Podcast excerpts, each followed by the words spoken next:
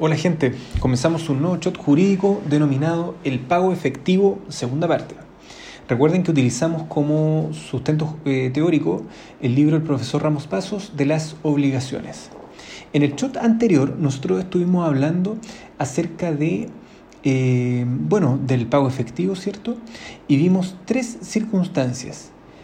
Vimos que el pago podía ser hecho por el deudor, que el pago podría ser hecho por un tercero interesado y quedamos en que el pago podía ser también hecho por un tercero extraño.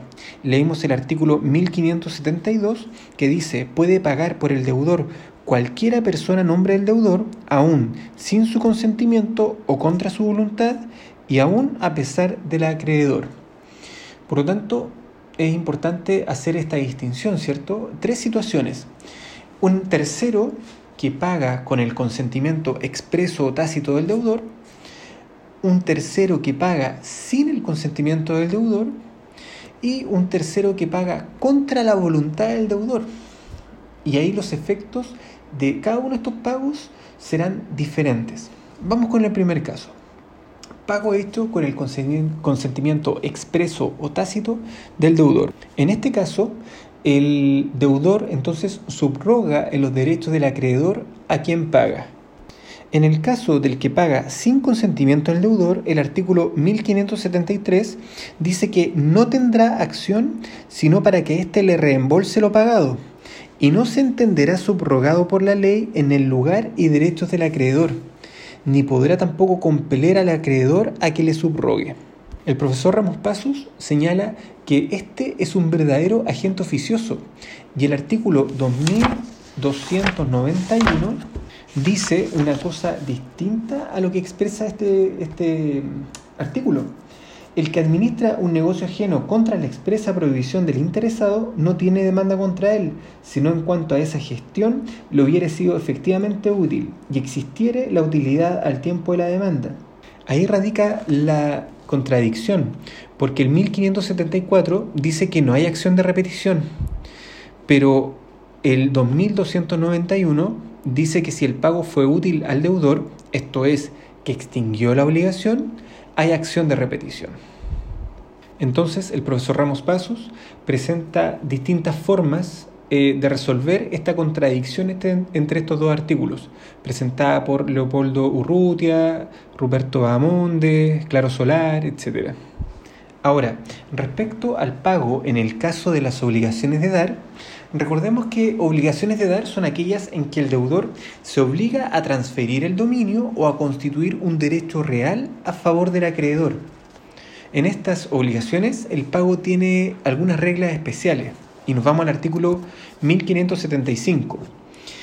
El pago en que se debe transferir la propiedad, y aquí está el primer requisito, no es válido sino en cuanto el que paga es dueño de la cosa pagada. Cuando dice que no es válido, en realidad está diciendo que es nulo.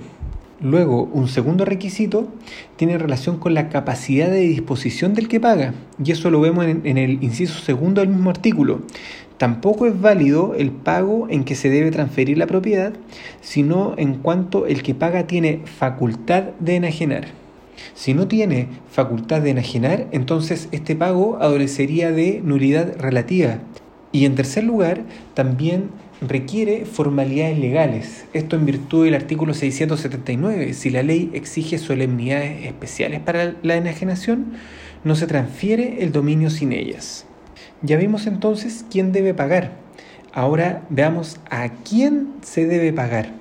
Y el artículo 1576 lo aclara. En primer lugar, al acreedor mismo que constituye la situación normal. Puede ser también a sus representantes y finalmente al actual poseedor del crédito. Cuando se hace el pago al acreedor mismo, se entiende también respecto al heredero del acreedor, al legatario del crédito o al cesionario del crédito también. Luego, el artículo 1578 dice que el pago hecho al acreedor es nulo en los siguientes casos. Primero, si el acreedor no tiene la administración de sus bienes, salvo en cuanto se probare que la cosa pagada sea empleado en provecho del acreedor, y en cuanto este provecho se justifique con arreglo al artículo 1688, En segundo lugar, si por el juez se ha embargado la deuda o mandado retener su pago. Y en tercer lugar, si se paga al deudor insolvente en fraude de los acreedores a cuyo favor se ha abierto concurso.